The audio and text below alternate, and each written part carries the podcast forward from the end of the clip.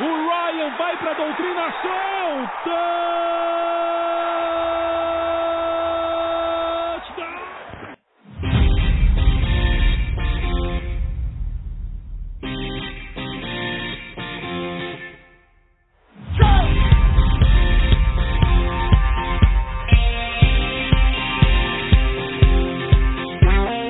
Olá, olá, fãs da Bola Oval, sejam bem-vindos na Sunrise Up, segundo episódio do podcast do Falcons Play Action. Agora sim a equipe completa aqui, comigo o Tiagão, o Jones e o Richard. Tiagão, se apresenta aí pra galera. Boa noite, galera aí. Pra quem não, não ouviu o primeiro episódio, meu nome é Thiago, sou do Rio de Janeiro, arroba THFalconsBR. Opa, é, pra quem não viu também o primeiro episódio aí, meu Twitter é underline JHBR e estamos aí pra mais um podcast. Agora o estreante, fala aí, Richard. Opa, prazer estar aqui com vocês, primeira vez. É, bom, sou o Richard, tenho 34 anos, torcedor do Falcons desde 2014, cara. Como eu comecei a torcer pro Falcons, é o seguinte, tinha uma, uma colega e uma amiga que era torcedora do Steelers. Ela queria muito que fosse torcedora do Steelers. Eu falei, não, não vou ser, seguir você, né? Aí dei aquela analisada geral nos times. Seguinte, cara, eu não quero ser modinha, então eu não vou torcer pro peito. Eu não quero ser modinha. Aí eu pesquisei e falei, eu vou precisar de um time que não tenha o Super Bowl ainda. E que seja em ascensão. Aí, bom, vi o Falcon, tava com um time bom, o Julio Jones e tal, não sei o quê. Eu vou nesse aqui. Tanto é que minha ascensão deu certo, né? Que três anos depois chegamos no Super Bowl. Mas aí deu, no que deu. Estamos aí. É, aquele fatídico dia, acho que nunca. Acho que não importa quantos Super Bowl a gente ganha, aquele, aquele jogo nunca vai sair da, da cabeça. É, nossa, ultima, né? ultimamente, o torcedor, do- o torcedor do tem muito fatídico. Fatídico ontem, fatídico contra o Dallas. É, acho que essa, acho que essa palavra tá, tá sendo muito, muito repetida no nosso vocabulário de torcedor na, na última tem- na temporada atual, né? Sim, eu, com acho que, certeza. se- eu acho que se daqui 50 anos a gente, tipo, tiver todos nós vivos, se reunir e parar pra falar, caramba, ganhamos uma parte do Super Bowl, sei lá, ganhamos uns 5, 6 nesse tempo todo. Mas a gente ainda vai lembrar desse dia, não vai ter como. A gente vai sempre carregar esse dia com a gente, porque foi uma coisa muito ruim. Sim. É um karma, é um karma. Sim. Bom, vamos dar início aqui, né? É, falconizamos de novo. Acho que não tem outra, outra maneira melhor de descrever o que foi o jogo. Acho que a gente tá, tá criando uma, até uma casca, né? Com, essas, com esse tipo de derrota. Já foram três só nessa temporada. Uma, uma coisa que é para ser totalmente atípica em uma temporada só. A gente conseguiu fazer em quase metade da- das partidas da, da temporada atual. Cara, é, pelo, pelo que eu vi do, do jogo e, e revi no condensado, teve pontos positivos, já dando uma prévia, assim, não acho que a defesa foi tão culpada, igual muitos torcedores, muitos perfis no Twitter falaram. É, acho que achei o ataque bem fraco, mas queria ver a opinião mais a fundo de vocês aí. Ah, é aquilo, né, cara? Primeiro falando sobre a virada, assim, eu acho que eu preferia estar 0 e 7 perdendo como a gente perdeu pra Seattle do que estar perdendo esses jogos nesse, desse jeito assim, batendo 99% de chance de vitória e entregando a paçoca. Mas falando sobre o jogo mesmo, assim, eu, eu senti confiança no nosso ataque aéreo. O Hayden Hurst foi não uma surpresa, mas foi um ponto positivo ali do, do ataque. Sim, eu particularmente estava esperando mais uma atuação do Julio ou do Calvin Ridley. E o Hayden Hurst acabou sendo, sendo foco ali. Teve até uma jogada que marcaram um hold em cima dele, porque ele estava indo para end zone, ele ia fazer o touchdown e aí puxaram ele e a bola né, bateu ali na ponta do dedo e ele não conseguiu chegar justamente por conta da falta. Assim. Então o Hayden Hurst assim, é um ponto positivo que eu tenho a ressaltar do, do ataque. Eu tô sentindo cada vez mais confiança no Caleb McGarry, nosso right tackle. Assim. Mas é aquilo, né? A defesa do jogo terrestre, para quem viu o jogo aí, sabe que foi, foi bem acima da média, sim, bem acima do que eu esperava, pelo menos. Eu, como eu disse no último episódio, eu tava esperando um grande jogo do DeAndre Swift. A gente conseguiu conter bem isso, o que, foi uma complicação mesmo foi marcar o Kenny Golladay, porque realmente o, ele ali tá num, tá num caminho. tá num caminho bem ascendente em questão de ranking de wide receiver na liga. Eu acho que você tocou em pontos importantes, mano. Foi mais ou menos o que, como o Thiagão, é, como o Vitão falou, eu também reassisti o jogo, inclusive agora há pouco, e percebi muito isso. Acho que o nosso ataque aéreo é, cada vez mais está ganhando confiança na temporada em si. o Hurst foi bem utilizado em algumas, em algumas jogadas, ele foi um desafogo bom pro Ryan. É, eu também esperava um jogo mais do Swift. Uh, acreditava que ele poderia dar mais trabalho pro Falcons e tudo mais, mas a gente conseguiu segurar tanto bem ele bem, quanto até mesmo o Adrian Peterson. Se vocês tiverem uma noção, a gente limitou o Lions para menos de 60 jardas. Os dois juntos, acho que um teve 27, outro teve 29, uma coisa assim. Então, realmente foi bom para reforçar o nosso jogo, nossa defesa contra o jogo corrido e tudo mais. É, e a questão do, do Golladay é, é o que você falou. O ano, é, o ano passado eu tive, eu soube muito bem como essa dupla é, funcionava, porque numa boa parte de um fantasy eu tinha os dois no time, o Matt Stafford e o Golladay. E só reforça esse jogo como a conexão dos dois é algo impressionante.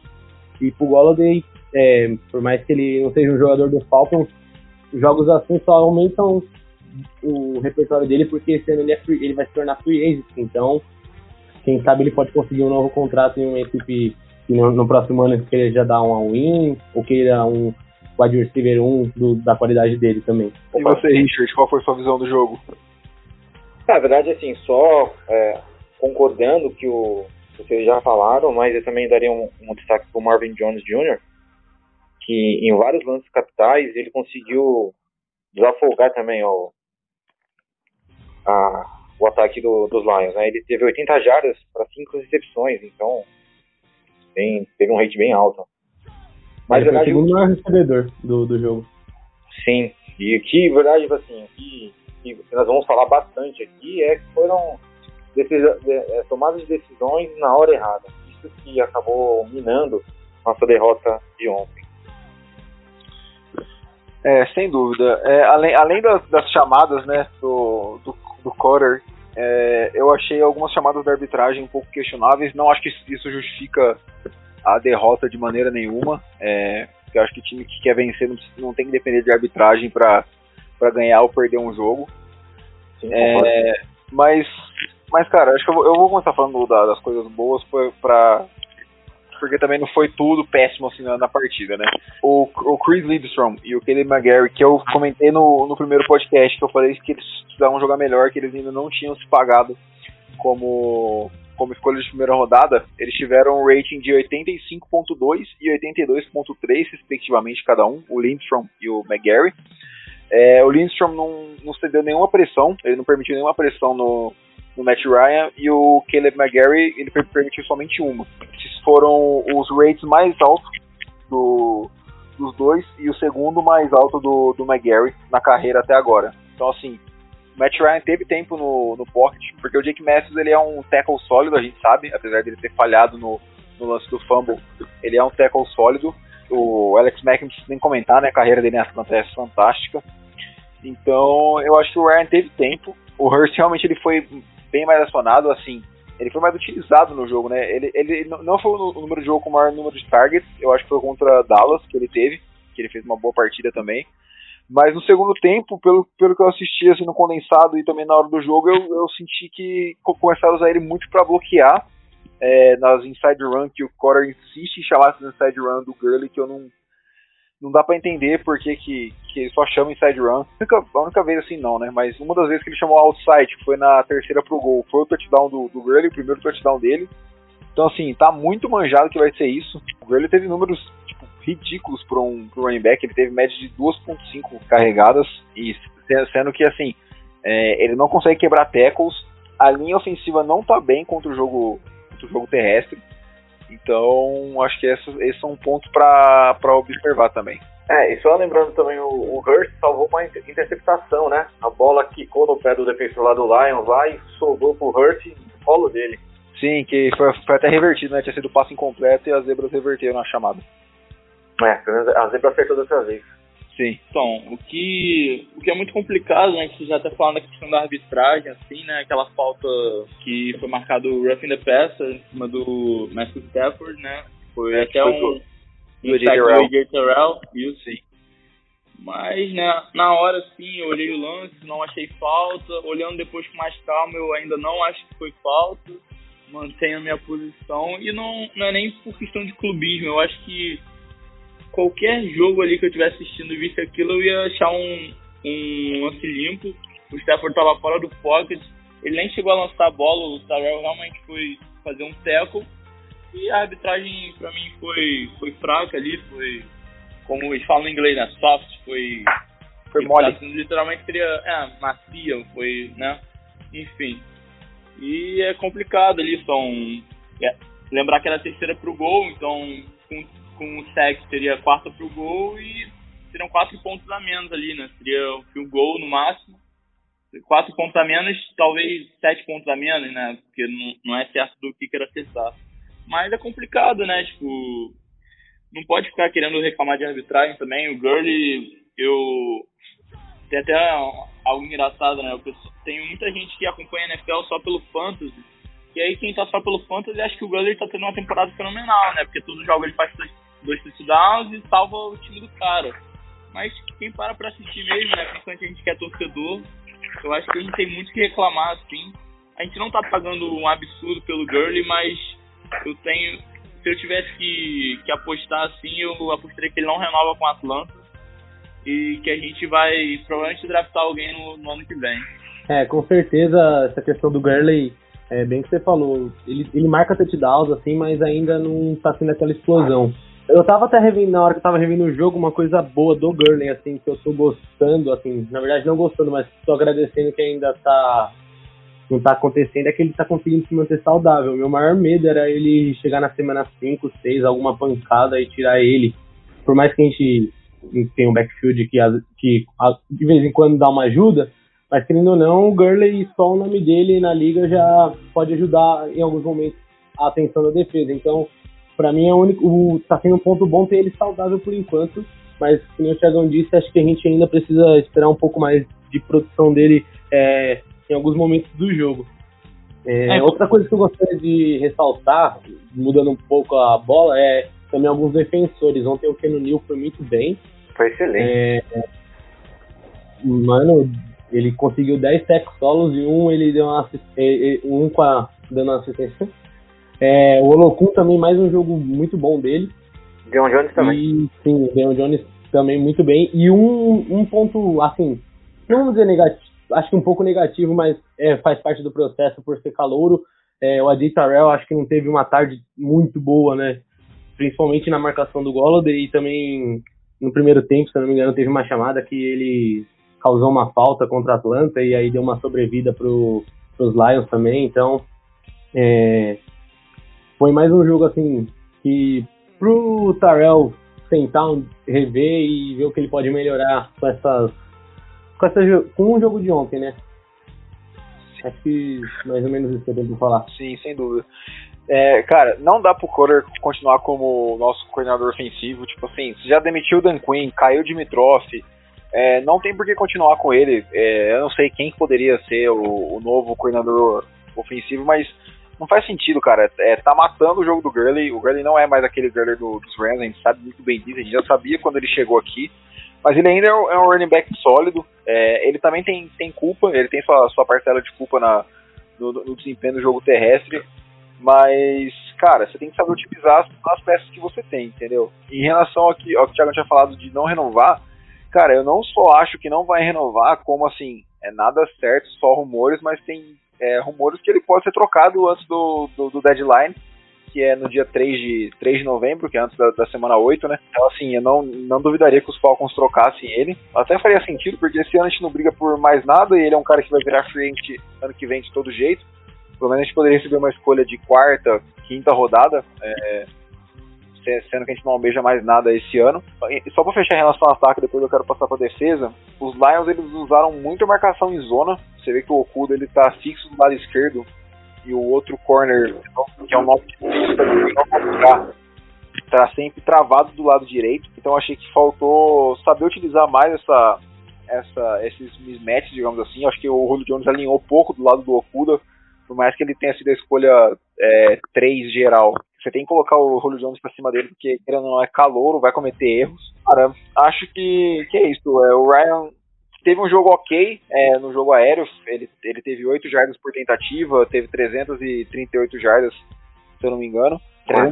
Isso, 338. É um touchdown, um rating de. Sofreu um, Ah, so- sofreu um fumble. é, sofreu dois sacks, sendo um desses com, com fumble, né? Que foi, acabou sendo crucial na, na, na quarta desse, na, no quarto quarto para eles chutarem o field goal. Mas assim, foi uma partida ok. É, eu acho que uma coisa que a, nós torcedores de Atlanta tem que se conformar é que assim, o Ryan não é um carregador de piano, ele não vai ser um Russell Wilson, ele não vai ser um Aaron Rodgers, a gente tem que se conformar disso. Ele é um excelente QB num bom sistema.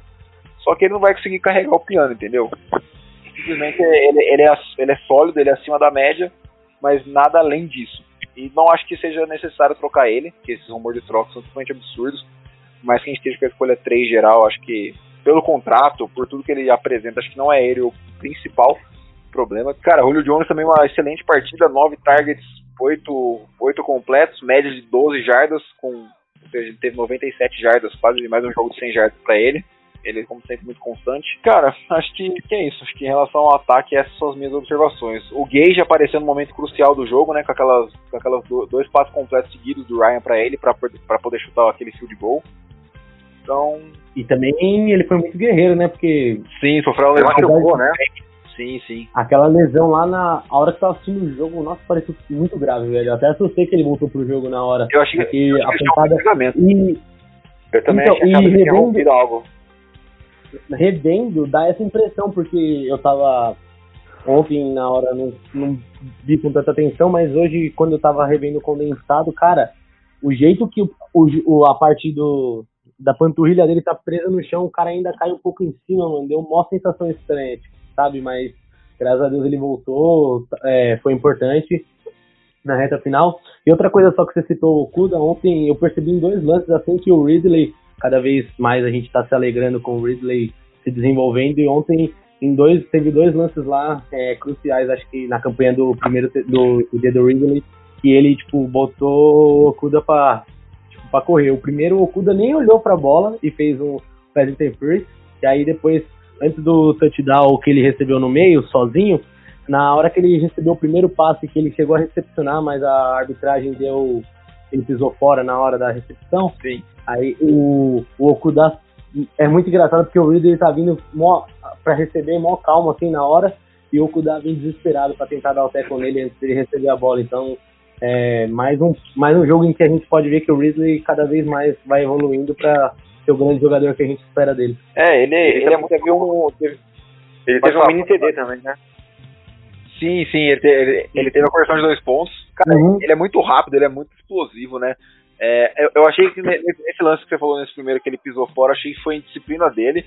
Acho que dava, dava pra ele ter arrastado o pé e feito a recepção, mas assim, é o terceiro ano dele na liga, né? É o segundo ano, se eu não me engano, então assim, erro Com certeza. terceiro, né? Então, então assim, Uhum. acho, acho que esse esse ano é o ano pra consolidar ele. Ainda acho que ele é um excelente wide receiver 2, não acho que ele tá pronto pra ser wide receiver 1.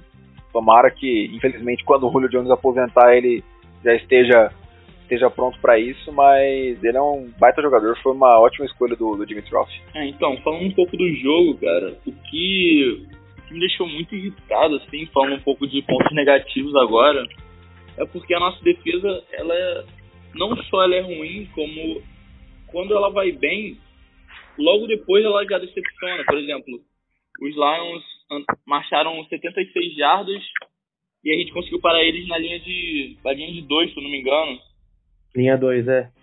Na, Foi eles na naquela linha- quarta descida, né? Naquela Isso, quarta a gente descida parou eles eles na linha de dois, assim, não deixou eles fazerem ponto nenhum. Fomos lá, marcamos touchdown, deixamos 30 segundos no relógio. Em 30 segundos eles conseguiram o suficiente pra chutar field goal. Então, tipo, a defesa faz uma jogada muito boa, né, de, de parar ali o Adrian Pearson na, na goal line, pra chegar em, em cinco jogadas, 43 jardas em 29 segundos e o field goal do Prater. Então, é esse tipo de coisa que, que é muito complicado pro torcedor, né? Ver a defesa se empenhando, melhorando, pra logo depois entregar assim. E todo ponto nesse jogo importou, né? O- obviamente, o placar final foi de um ponto, então qualquer coisinha nesse jogo era importante. Tanto os quatro pontos a mais pela falta do roughing the tanto, tanto quanto esse field goal no finalzinho do segundo quarto. Então, tudo isso contra o fumble do Ryan, sem o fumble do Ryan, era menos 3 pontos para eles também. E, né, o que foi o pior lance da partida, assim, eu acho que unânime, assim, se alguém tiver algum lance pior que esse, por favor, compartilhe. Mas o pior lance da partida foi a quarta para 5, depois de marchar 81 jardas e não querer estar o gol e puxar uma e chamar uma jogada totalmente ineficaz, assim, que não chegou nem perto de de ser completa e simplesmente gastar 7 minutos de relógio, 81 jardas e sair sem ponto nenhum. Então, esse tipo de coisa que. Exatamente, esse tipo de coisa que compromete muito o time e faz a gente ter um tipo de piada na liga. Então, é muito complicado isso, né? Eu, eu acho que eu tô até um pouco mais irritado que vocês, eu vou me desculpar de antemão. Mas, infelizmente, ser torcedor dos Falcons é isso, né? Saber lidar com frustração e bola pra frente aí, mas é muito complicado, né? Diversos erros. Realmente, tá, tá bem difícil elogiar o time, porque até quando vai bem consegue mal. Então, sinceramente, eu, eu, eu tô muito insatisfeito. Se alguém tiver algum lance pior do que a quarta para cinco que o Cutter não quis chutar, por favor, compartilha aí, porque esse lance para mim foi o cúmulo, assim, sinceramente. Mas a decisão de não chutar não é do, do Ryan Morris? É de É, é do Morris. É, é do Morris, é do Morris, com certeza. É, ele, cara, você é o head coach, você é responsável pela decisão do time. É, é eu, ele é head coach. Se você, você é head coach, você, você aprova a decisão do coordenador ofensivo. Se você achar que não é pra, que não é pra correr, que não é pra tentar a quarta descida, você não tenta, entendeu? Então. Sim, sim. Em, relação a essa quarta descida pra cinco, faltava pouco. Dava pra chutar o fio gol, a gente tava na frente, então era só pontuar, abrir mais vantagem. É complicado, né? A gente quer abrir mais vantagem, mas parece que, que que o time tem medo de abrir pouca vantagem porque parece que já sabe que vai levar a virada, né? É muito, complicado isso. Eu não, eu não consigo entender realmente. É, cara, então, em relação a essa, essa quarta descida, eu acho assim, é, para mim o que mais me pega é, é a situação de jogo. A gente estava ganhando, acho que esse para mim é o argumento único e, e definitivo para você não ir para essa quarta descida. É, se fosse uma quarta para uma, quarta para duas, até talvez, mas quarta para cinco é totalmente absurdo você fazer uma chamada dessa. Mas falando, é, mas decisão à parte, a chamada em si não foi uma chamada ruim. Acho que, acho que a gente tem muita dificuldade em criticar o Ryan porque a gente sabe o quanto ele sofre nesse time, mas a culpa foi dele. Decisão à parte, a chamada foi ok. Se ele acerta o passe pro. Eu acho que foi o Brian Hill que estava na, na, na, rota do, do running back se, se ele acerta o lobby por cima do, do, do Okara, que fez o desvio, era, era a primeira descida e quem sabe até touchdown. Então, assim, a, a, o desenho da jogada não foi ruim, mas, cara, é absurdo, assim. O Rich McKay, né, que é o presidente e o CEO, né, tem o Arthur Blank, que é o dono, e tem o presidente e o CEO, que é o Rich McKay. Ele tinha falado que o Raheem Morris tinha 11 jogos para se provar que ele poderia ser head coach, que ele merecia essa chance, né, de, de, de se provar eu acho que depois desse jogo, acho que já, mesmo se ele ganhar os próximos 10 jogos, acho que não tem condição dele ser. Porque quem, quem quer ser head coach não pode cometer uns erros absurdos assim, cara. Você tem que ganhar o jogo, primeira, primeira coisa, entendeu? Independente da desenho da jogada ter sido bom e tudo mais, você tem que vencer a partida. Então eu fico mais aliviado porque eu quero um nome novo. Acho que a Atlanta precisa de uma repaginada assim. Dá para perceber um pouco que o time tá meio é, sem ânimo, tá jogando sem, sem tesão.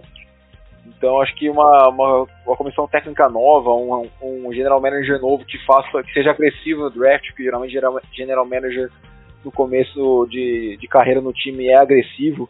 Acho que isso aí pode dar um fôlego novo para Julio Jones, Matt Ryan, toda essa o Dion Jones, Grady Jarrett, que são, pô, já falei quatro jogadores aqui talentosíssimos que acabam sendo esquecidos pela uma comissão técnica pífia. O nosso problema nunca foi talento. Né? Nós temos muitos talentos individuais, mas que não são aproveitados dentro de um bom esquema. É tanto ataque quanto a defesa, nós temos bons nomes, mas que dentro de um sistema não funciona. Seja ele por, por pelo head coach, seja pelo coordenador defensivo ou não funciona.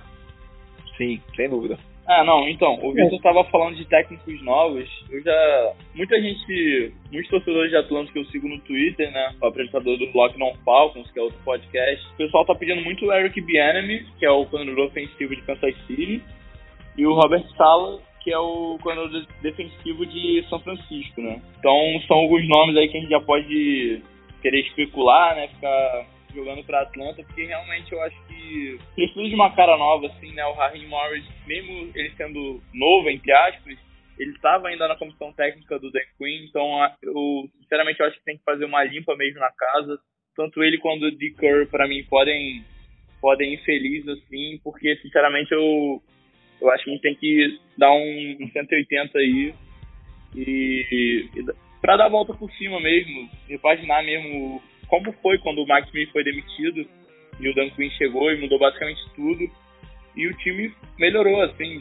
No primeiro Dan Quinn, de cara, o time já melhorou, não foi para os playoffs, mas no segundo ano dele já estava indo pro Super Bowl. Então, eu acho que uma limpa na casa agora ia ser, ia ser de, de grande valia para o time aí. O Jones ia falar alguma coisa?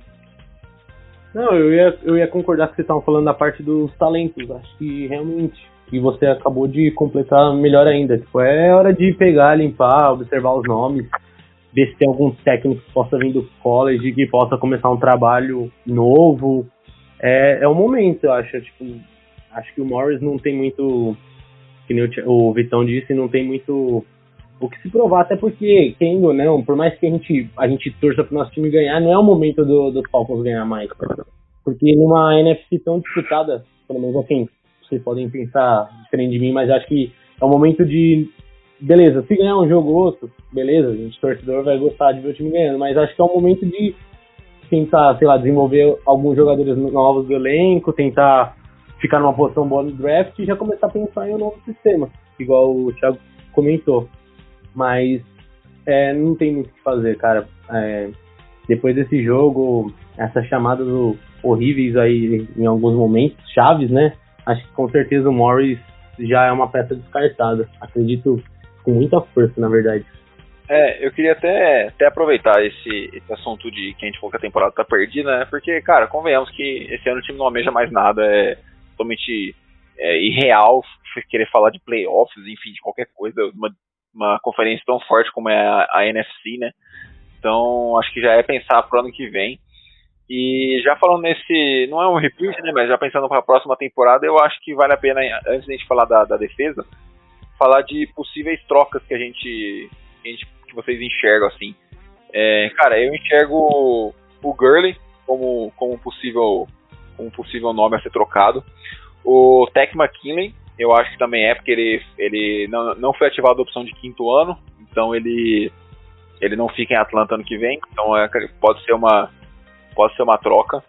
O Alex Mack, infelizmente, não tem o nome porque está próximo de se aposentar. Draftamos o Matt Hennessy para ser substituto dele, então isso aí pode acontecer mais rápido do que a gente pensa. Cara, eu acho que o o Damonta KZ ou o Ricardo Allen, acho que um dos dois pode acabar sendo trocado. Então, assim, acho que a Santa tem alguns nomes para acumular capital de draft, para poder dar, dar opções para o GM e para o head coach montarem o time de acordo com a, com a mentalidade deles. É, queria só ver o que vocês acham aí. Depois eu vou falar a minha opinião do, do head coach também. Ah, sinceramente, falando de trade agora, eu acho muito difícil a gente trocar o Gurley, porque a gente viu o que aconteceu com o Le'Veon Bell, por exemplo. O Jets querendo trocar ele, ninguém fez nenhuma oferta sequer. Ele acabou sendo cortado, né? E foi. E agora assinou com o Chiefs. Mas o Gurley eu não consigo enxergar nenhuma escolha de sétima rodada sendo dada nele, pela maneira como ele tá jogando. Eu acho que, principalmente na NFL de hoje em dia, que não são valorizados os running backs, né?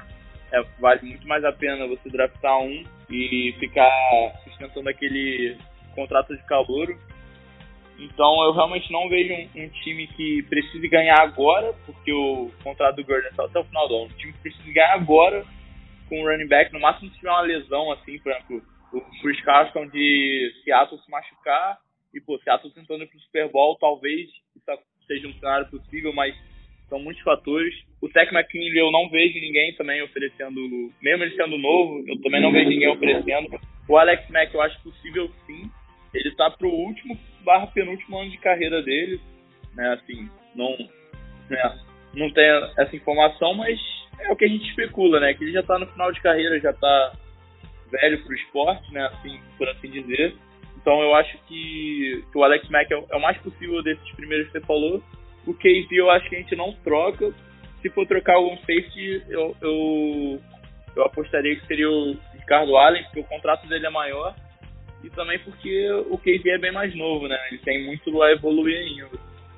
Então, mas quero ver a opinião de vocês também nisso aí, cara. Cara, acho que no modo geral, das trocas, os nomes que o Vitão citou, acho que podem ser os mais especulados, mas é, a questão do Gurley, acho que são, eu penso um pouquinho diferente, bem pouco diferente do Thiago. Acho que a questão do, do Bell, acho que foi mais, sei lá, bagunça que tá o Jets, né? Então, Concordo. talvez algum, algum time, sei lá, que queira, que tenha algum comitê de running back, ou algum time que tenha um espaço cap e fala, pô, o Gurley tá jogando, não, tá jogando ok em Atlanta, não tá se machucando, tá bem pra ser um comitê de running back, ou ser aquele cara de, às vezes, numa, numa, tenta, numa tentativa, sei lá, de primeira pro gol, bem quase na, na beira da end zone, tipo, tentar ter um cara como o Gurley, eu acho que um, um time que sinta esse feeling, acho que não, não seria de todo o risco, tá ligado? E acho que nem vocês falaram, Atlanta vai perder o cara de graça mesmo, acredito que pelo desempenho na temporada, acho que a gente consegue qualquer pick que a gente conseguir, acho que poderia rolar uma troca. Então, acho que na questão do Gurley, eu acho que talvez possa rolar, mas de resto eu tô com vocês. Acho que talvez o, o, o Max seja o mais provável de ser trocado entre todos os jogadores. Antes, antes do Richard falar, eu só queria complementar que o único cenário que eu vejo hoje do Gurley seria ele indo para Miami, sabendo que Miami vai renovar com ele no ano que vem, já para ele se acostumando, porque Miami, se a gente olhar, tem os piores running backs assim, né, titulares, né? Tanto que ano passado quem liderou o time em jardas corridas foi o Ryan Fitzpatrick. Então, se fosse para algum time fazer troca, eu apostaria em Miami, mas também é algo então, mas... totalmente no escuro, porque a gente não, não sabe como, como cada GM pensa, então é, é, é, bem difícil prever algo assim, sabe? É, é muita especulação mesmo, assim, é de achismo nossa. Sim, sem dúvida. Cara, eu consigo. Desculpa te, eu, eu te, te cortar. É, eu, eu consigo falar três times assim de cabeça, só pra finalizar esse negócio de troca. Chicago, que só tem o Montgomery e o Tarek Cohen tá fora da temporada, e é um time que tá 5-1. Inclusive é. sofrendo na mão do Donald nesse momento. É, então. Então, assim, o Arizona Cardinals, que é um time também contender a playoff, e o Kenan Drake não tá correndo bem. Ele, acho que eles E lesionou ontem. Lesionou ontem, então vai, vai ficar fora por algumas semanas. E o Chase Edmonds é um running back ok, mas nada demais. E o próprio Miami Dolphins, como você falou. Então, assim, eu, eu, eu acho que mercado o Gurley tem. Se ele vale muito, já é outra história, mas acho que mercado para troca ele tem. Mas pode falar aí, é. a gente deixa você falar até agora. Eu acredito que não vai rolar nenhuma troca. Nem de, de Gurley. E na minha cabeça, pra ser bem sincero, o que eu acho que é uma, a troca mais provável que de repente acontecer é algum desses times que estão lutando aí pelos playoffs, ou até mesmo já favoritos, perder esse por e tentar pegar o Alex Mack. Fora isso, eu não vejo nenhuma troca. É, eu, eu, eu concordo, assim, se, se fosse, ah, você tem que apostar o seu dinheiro, eu apostaria em nenhuma troca também, é, eu só acho que assim, como a gente já tá pensando em pós em, em pós-temporada não, né, na próxima temporada, eu acho que, que essas, essas trocas de seriam possíveis, mas e é outra coisa também, agora já passando pro, pro, pros head coaches, eu pelo menos não tenho visto nenhuma notícia do, dos Falcons entrevistando, nem sondando nada do tipo. O Jones falou do, dos head coaches do college, né? Um dos que foi mais citado foi o Debo Sweeney, que é o head coach de Clemson. Assim, ele ganha um caminhão de dinheiro lá em Clemson, ele manda e desmanda lá, que não não não vai vir para cá, não vai não vai vir para Atlanta, porque querendo ou não, Atlanta é um time atrativo, mas nem tanto assim, né? A gente sabe que, que tem seus problemas. Também tem o Lincoln Riley de Oklahoma. Eu acho mais possível, mas não sei se é tão provável. Em relação ao Eric Bieniemy, eu queria fazer um comentário que eu vi de alguém no Twitter uma vez. Eu já, já pensava isso, mas isso que a pessoa me é, falou também me, também me fez acreditar ainda mais. O, Andy Reid é uma mente ofensiva, né? Então, assim, eu acho a, a, grande questão é o quão mérito essa defesa dos Chiefs tem é do Andy Reid e o quanto é do Eric Bieniemy, entendeu? Não tô falando que ele é um, que ele é um coordenador ofensivo ruim, que quem, quem comanda tudo lá é o Andy Reid. Mas acho que esse é um ponto a, a ficar de olho. E assim, se viesse ele como head coach e o Robert Saleh dos 49ers como coordenador defensivo, nossa, eu ia, meu Deus, acho que eu, eu ia tatuar o nome do Robert Saleh na, na, no braço de, de felicidade. Mas. Eu ia tatuar a história Shannon. É, não, Shannon. qualquer coisa dessa. Mas assim. Ô, Vitor. Oi. Só lembrar que a gente tá gravando. E se isso acontecer, a gente vai descobrir essa tatuagem. É, Cara. A gente vai voltar aqui no episódio 2. Aqui, ó, o Vitor prometeu. Eu, eu Se prometo, aquilo acontecer, a Robert Sala no braço. eu prometo, Imagina Eu prometo o braço que- do Vitor. Eu prometo uma Ele de rena, uma de rena. uma de rena eu prometo, tatuagem. Não, eu posso, eu, eu, eu posso fazer uma, uma grande de rena, que aí dura uma semaninha, eu, eu faço. Se o, se o Robert Salé for. Mas, mas tem que ser os dois, tem que ser o Eric Bieniemy Tá como bom. head coach e o Robert Salé como coordenador defensivo. Aí eu faço. Tá gravado. Mas eu acho difícil, porque são dois excelentes coordenadores né, nos seus respectivos lados da bola. Acho difícil que um deles venha para continuar na mesma função que já tá no time atual. Mas É isso que eu ia falar, exatamente. Entendeu? Mas, cara, tomara que. Cara, tomara que o Arthur Blank, o McVeigh, o Rich McVeigh lá. É, McKay, perdão. McVeigh é o head coach do- dos Rams. É, que o McKay estejam, estejam estu- estudando bem, tanto o GM quanto, quanto o head coach. A gente vê o que, que o De Costa tá fazendo lá nos Ravens. O cara é um monstro lá, absurdo que ele tá fazendo. Os, os Ravens vão ter 30 milhões de cap, cap space ano que vem com, com a defesa que eles têm, com o time que eles têm. Não sei como é que o cara faz isso.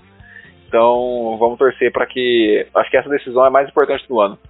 Acima de qualquer coisa, é de quem vai ser o head coach, quem vai ser o, o próximo GM do, da Santa Falcons. Vitor. Mas lembrar também que eles estão abrindo espaço no cap justamente para pagar o Lamar Jackson quando chegar o ano de contrato dele. Lembra aí? Podia. É, Não, Sim. porque ele foi MVP ano passado, então na hora de fazer o contrato tem certeza que ele vai, ah, ele vai ganhar vai seus 40 ter uma nota aí. E com certeza o contrato de Kansas pro Mahomes realmente vai pesar na cabeça do, do Lamar na hora de negociar com o Ravens, certeza. Sim, sem dúvida. Por mais que ele não passando como quarterback mesmo, ele, ele não tem a qualidade do Mahomes, mas o cara foi MVP, como o Thiago disse, então ele vai querer, tipo, muito dinheiro, vai falar assim, pô, o Mahomes ganhou uma par de dinheiro lá e vocês não vão dar pra mim aqui. Sim. E ainda mais se o Ravens, sei lá, nessa temporada conseguir engatar a defesa e não pipocar nos playoffs, numa louca o Ravens for campeão, ganhar um Super Bowl, aí esse cara vai vai pra Disney, como a gente fala. Sim.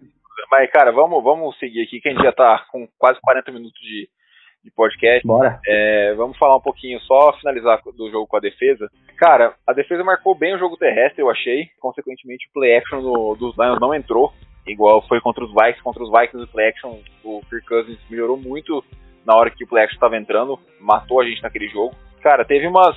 É, a defesa não forçou turnover, acho que isso é um ponto importante. Acho que, cara, quando você quer ganhar jogo, você tem que forçar turnover. Teve um, teve um lance que me marcou muito da defesa, que foi uma besteira, que foi aquele 12 homens no campo, numa, numa terceira descida, que o jogo tava 14 a 13 pra gente no último quarto. Então acho que isso aí foi. Nossa, foi uma besteira absurda. É, o Keanu Neal a gente falou já, né? Teve 11 tackles, 10 sozinho, um sec, uma partidaça dele. Ele teve, teve um tackle solo também numa terceira descida que foi muito bonito de ver. Parecia o Keanu Neal do, da época Temporada de calor. da época do Super Bowl. É, da época de calor, da época do Super Bowl. O Dante Fowler foi bem, gostei. Eu critiquei ele no, no primeiro podcast, mas acho que ele foi bem. Ele parou uma quarta descida na linha de, de seis jardas lá, que foi crucial. Cara, e os corners, por mais que os números dos wide receivers tenham sido bons, acho que foi muito mérito da, do ataque de, de Detroit. Porque o Kenny Golladay ele teve seis recepções e 114 jardas, né? Todas as seis recepções dele foram, foram contestadas, as recepções, então tinha marcação em cima. A marcação estava relativamente bem. Então, foi o que eu falei, eu não coloco tanto na, na culpa da, da, da defesa essa, essa derrota aí, não. Apesar deles É. falharem nos lances cruciais, né? Que igual É, só rapidinho um, um ponto assim, pra mim, acho que é uma esperança, né? Principalmente se é um calouro. Naquela jogada que o Tiagão comentou lá no começo sobre aquela o turnover on downs que a gente come, forçou o Lions lá na linha de duas jardas do campo de defesa nosso. Quem deu, aquela, quem deu o teco que, que impediu o, o avanço do, do, do, Adrian, do Adrian Peterson foi o Michael Walker. Então, é, sei lá, por mais que seja só um teco e tudo mais, mas é bom pro cara dar uma confiança, uma quarta pra, pra dois, uma quarta pra um, contra um dos maiores running backs do- dos últimos tempos, o Peterson na época do, dos Vikings, se eu não me engano. Então, com certeza, pra ele pode um, dar uma moral e quem sabe ele começar a melhorar, ter, ter uma esperança no fim do túnel pra gente. É, eu acho que pra fechar assim mesmo, só falar daquele lance final do Gurley, né? Que ele entrou na endzone, né? E ficou muito, assim, pra mim já tava claro até antes, mas na hora que ele entrou, então, ficou, ficou claríssimo, né, que o, o Vikings realmente, o Vikings, os Lions realmente estavam querendo que a gente entrasse na endzone para eles terem tempo. Porque eu, particularmente, agora é muito fácil falar, mas na hora, na hora foi assim também. Eu olhei e falei, tranquilo, vamos ajoelhar duas vezes, pediram tempo, pararam o cronômetro, eles não têm timeout para pedir. Com três segundos a gente chuta, vai chutar com o relógio zerado e acabou o jogo. Tava muito óbvio isso na minha cabeça, eu já, eu já tinha aceitado isso. E aí quando o Gurley entrou na endzone, eu falei, perdemos. E não é porque eu sou pessimista, não, é porque eu sou torcedor dos Falcons e eu já, eu já sei como é que funciona o jogo. Mas dói, assim, dói de um jeito. Eu, em mim, pelo menos, ainda dói. Eu vi até um comentário do Aaron Freeman, que é o apresentador do Lockdown Falcons, no Lockdown Falcons no Twitter, que ele falou: é, chega uma hora que a gente já não sente mais dor, a gente só fica. A gente só aceita, a gente só já, já interiorizou já a dor, não, não tem mais o que sentir. Então é, é, muito difícil isso, mas não é por isso que eu vou parar de acompanhar o Falcons, não é por isso que eu vou amar menos o time. Mas dói e esporte, perder faz parte do esporte. Mas perder do jeito que a gente tá perdendo realmente tá, tá num outro nível, assim. Eu só espero que, que realmente essas melhoras que a gente fala, né, de troca de head coach, da evolução da defesa, da melhora da linha ofensiva, isso vem aí nos próximos dois anos e acredito que, que a tendência agora, agora é melhorar. Fazer a limpa da casa e, e melhorar o tipo que o Ryan ainda, ainda tem alguns anos aí de, de qualidade para oferecer. E eu tenho certeza que o Arthur Blank tem capacidade para fazer as melhores contratações aí. Como é que é? é? A gente se sente aquele meme, né? O, a criança no chão é as derrotas do Falcons, a gente é o soldado com o braço aberto, torcida do Falcons, e as faquinhas é as viradas nos últimos minutos, tá ligado? Pra gente já, já é aquele meme e retrata como é torcer pro Falcons. É, sem dúvida. Mas, cara, vamos, bom, vamos fechar aqui pra seguir pro, pro preview do, do jogo contra os Panthers, que a gente já tá com 45 minutos de podcast. Só queria comentar mais uma coisa que eu percebi também vendo o condensado hoje, é que, cara, a defesa se deu muito passe pelo meio do campo. Sim. Eu não sei se o Morris estava chamando muita blitz com, com o Julio e com o Olocon, mas é, principalmente em crossing route, você vê to, toda hora cruzando o campo os recebedores do, dos lines e, e recebendo passes é, livres até, até com uma certa distância dos, dos, marcadores. Então acho que o resumo do jogo é esse. A defesa foi bem, sumiu nos momentos cruciais, o que é de lei, que sempre acontece, né? O ataque foi pífio é, durante todo o jogo e na hora que não era para fazer touchdown, é, eles acabaram fazendo uma chamada que também é na na conta do Morris. Então, assim, foram duas chamadas cruciais, tanto na quarta descida para cinco, quanto naquele touchdown do, do Gurley é, na conta do Morris. Essa, essa derrota, para mim, mais que qualquer um. Então, acho que isso aí prova que ele não vai ser o nosso head coach no, na próxima temporada. Vamos seguir pro, pro preview? Bora. Eu só queria falar um negócio que eu não consegui falar na hora do, do head coach aqui, porque eu tive um problema na, na internet. Fala aí. Eu não sei se vocês concordam comigo, mas assim, parece que é uma tendência que coordenadores defensivos não, tenham, não, não estão tendo muito sucesso como head coach. É, o próprio Dan Quinn, Mac Patricia, então estão tendo alguns problemas. Já ao sentido contrário, coordenador ofensivo, temos o Kyle Shanahan, temos o Shane McVay, estão dando certo. E, e o McVay até mudou, né? Bastante a cara do, do Rams né, deu, um, deu um novo uma nova cara, parece que tem uma juventude, sabe, umas chamadas diferentes. Enfim, parece que coordenadores defensivos agora parece que está ultrapassado, né? Então se viesse mesmo o Eric Kenny, eu não ficaria nada triste também. É, o único coordenador defensivo que eu vi, eu vi que deu certo assim foi o Brian Flores em Miami. E é aquele certo assim, ele superou as expectativas, mas o time ainda não é bom, entendeu? Pro elenco que ele tem, ele tá fazendo um bom trabalho, mas realmente, porque o Matt Patricia em Detroit não tá dando certo, apesar da gente ter perdido para eles essa semana. O trabalho dele não é bom no geral, então é, eu concordo com, com o Richard nisso aí. Eu acho que talvez um coordenador ofensivo agora possa, possa ser um, uma boa escolha pro nosso próximo head coach. Beleza. Bom, beleza, vamos lá pro preview então. Mais um jogo em horário nobre. Tomara que a gente passo de vergonha dessa vez de como foi contra os contra os Packers, né? É, confronto de divisão contra a Carolina. A gente já perdeu a primeira partida em casa para eles. Acho que foi o pior jogo da temporada em questão de, de atuação do, do time, que foi o jogo que claramente estavam querendo derrubar o Dan Quinn. Cara, é aquela, né? É clássico de divisão, então tudo pode acontecer. Pode ser que a gente vença o jogo. Eu acho que os Panthers foram um time muito subestimado no começo da, da temporada. Muita gente falava que eles iam ser top 5 do draft tranquilamente, que eles iam atrás do Justin Fields, ou do Trevor Lawrence, ou de qualquer outro QB. É, acabou que a comissão técnica está fazendo um bom trabalho lá. O Joe, o Joe Brady, que é o coordenador ofensivo, tá com. O ataque está fluindo bem. O head coach do, dos Panthers também está fazendo um bom trabalho lá, no, lá em Carolina. Então, bom, vamos para as observações que eu tenho do jogo. Cara, controlar o relógio, vendo o jogo do, dos Saints e dos Panthers, deu para ver o quanto eles correram com a bola, o quanto o jogo terrestre foi fundamental para a vitória, que foi apertada, mesmo eles tentando controlar o relógio. Então, assim, o jogo terrestre vai precisar entrar se o Cutter continuar com, a, com as inside run que ele chama sempre. Vai ser difícil a gente vencer essa partida. Parar o Mike Davis, que é o substituto do McCaffrey, que talvez volte, mas é bem provável que não ainda.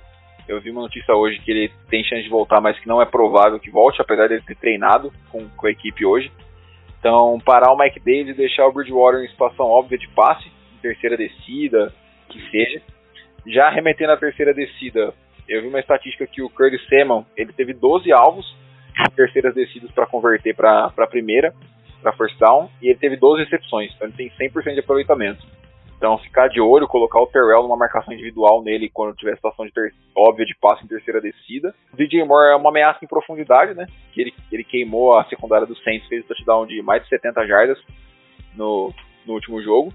E o Robbie Anderson, que é um wide receiver com, é, o segundo wide receiver número de jardas na, recebido na NFL, 640, só fica atrás do, do Hopkins. Então, o Anderson aí caminha para uma temporada de mais de mil jardas recebidas. Cara, eu acho que, que é isso para mim. Acho que ficar de olho no trio de recebedores, tentar controlar o relógio. Então, o que tava vendo aqui, né?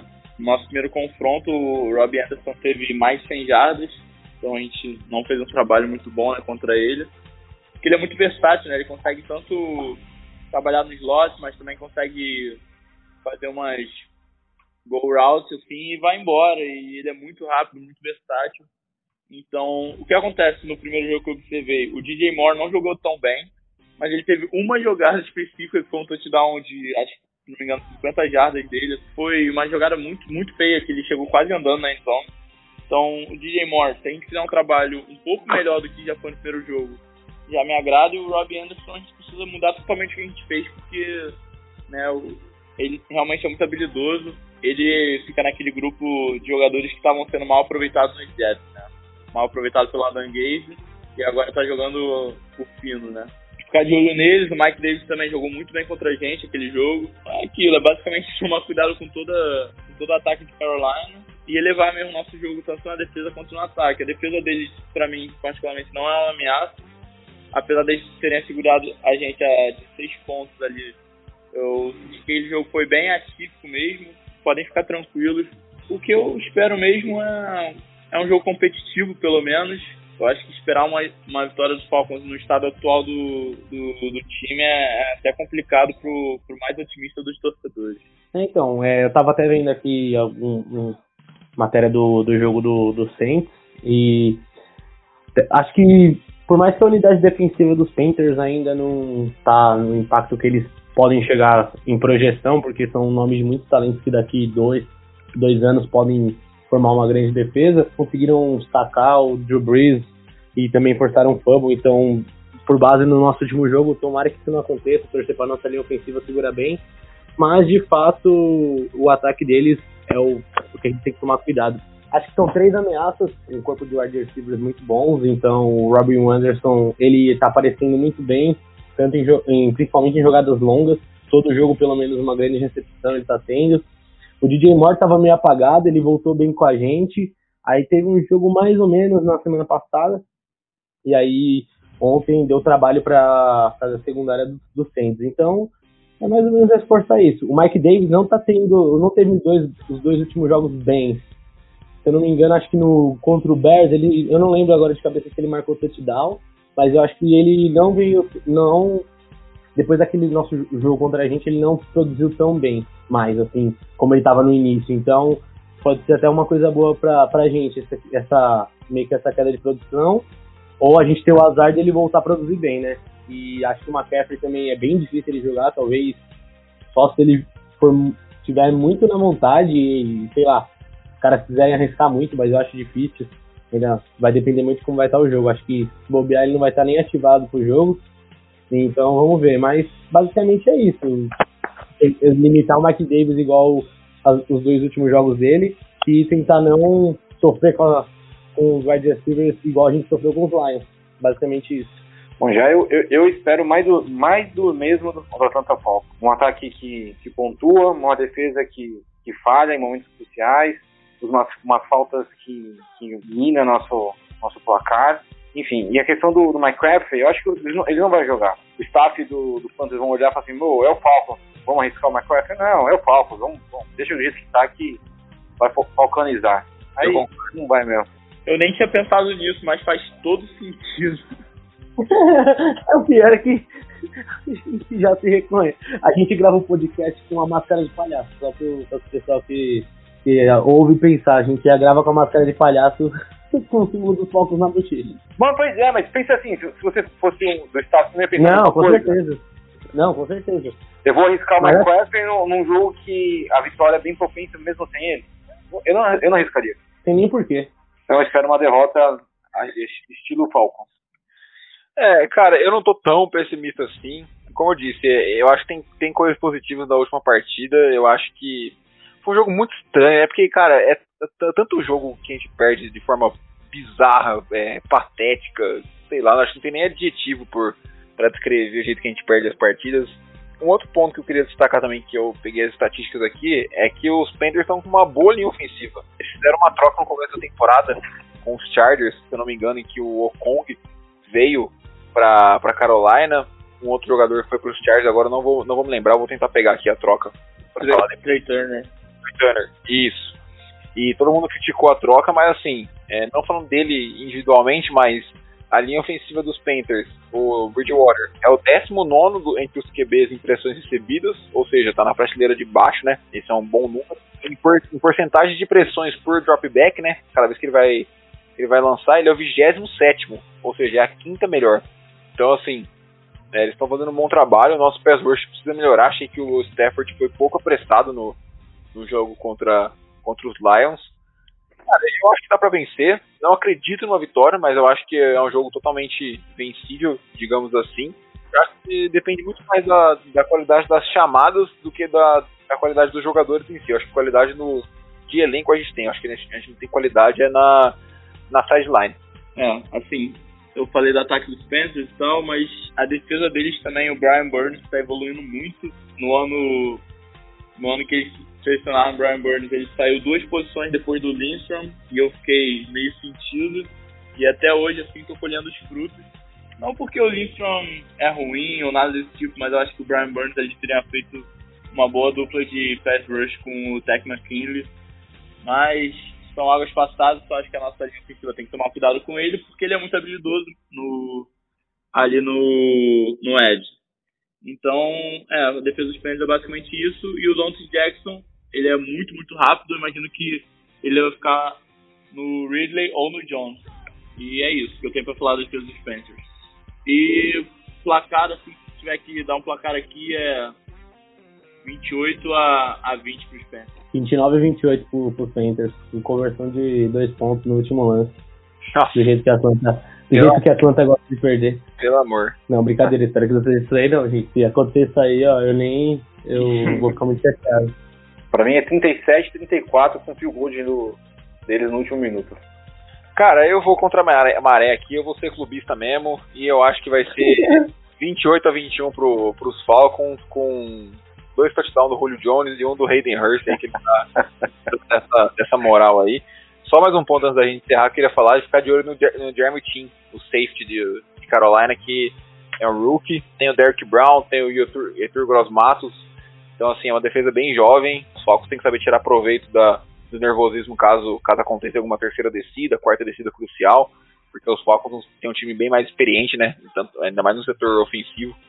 Então é saber tirar, tirar proveito disso aí. Vamos aproveitar que acho que é um dos, dos últimos jogos, se não o último que vai ser transmitido para todo mundo, né? Vai passar na ESPN, vai, todo mundo vai poder assistir aí tranquilo. Então vamos torcer para essa vitória aí pra gente começar bem o, o final de semana. Provavelmente tem esse e eu acho que no dia de ação de graças, acho que contra o Chiefs, ou contra o Chiefs não, contra o Saints, provavelmente. Ah, não sabia. Ah, que bom. É, normalmente costuma, costuma ser, né? Pelo menos acho que ano passado foi. Vamos ver esse ano se vai manter. Mas beleza, alguma consideração final, Tiagão e Richard? Eu não, só queria lembrar meu, meu Twitter aí, arroba thfalconsbr e agradecer por mais um podcast aí de excelente qualidade e agradecer aí meus companheiros que sempre estão aí apoiando, trazendo informação e eu espero aí que a gente consiga fazer bem mais podcasts aí, a gente está no nosso segundo, mas as, as esperanças estão altas por enquanto e estou muito animado aí para continuar esse projeto com vocês. Bom, eu só queria lembrar, acho que contra o provavelmente a gente passa na TV também, dia 27 de dezembro. É. Então... Mas de, de resto, cara, estou feliz de ter participado com vocês aqui, primeira vez, e bateu um grande nervosismo. Fico feliz de ter participado como, como torcedor mesmo do Falcons, né? Projeto meio que pioneiro aqui, não sei se as pessoas pretendem torcer pro Falcons no futuro, mas a gente já vamos colher o louro do, do passado, que nem alguém disse aí no podcast passado. É, isso aí, eu também, cara. Fico feliz por mais uma edição aí que a gente terminou aqui. É, espero que a galera, os ouvintes aí gostem. Sigam o, as mídias sociais do, do podcast, FalconsPlayBR no Twitter e no Instagram. Por lá a gente posta quando, quando sai o episódio para vocês acompanharem nos agregadores de podcast, no Anchor, Spotify, Google Podcast. A gente está na maioria das, das plataformas aí. E, cara, agradecer a presença de todo mundo, do Jones, do Richard, do Tiagão. Obrigado pela companhia aí nessa uma hora comentando sobre os Falcons. Acho que a gente poderia ficar mais duas horas aqui tranquilamente, mas para não ficar muito extenso para a galera que vai ouvir, a gente teve que terminar. E muito obrigado pela audiência aí. A gente espera semana que vem com o review positivo de todos, né? Então é isso aí. Valeu, Nação Rise Up. Muito obrigado, fãs da Bola Oval. Um abraço e tchau. Valeu, rapaziada.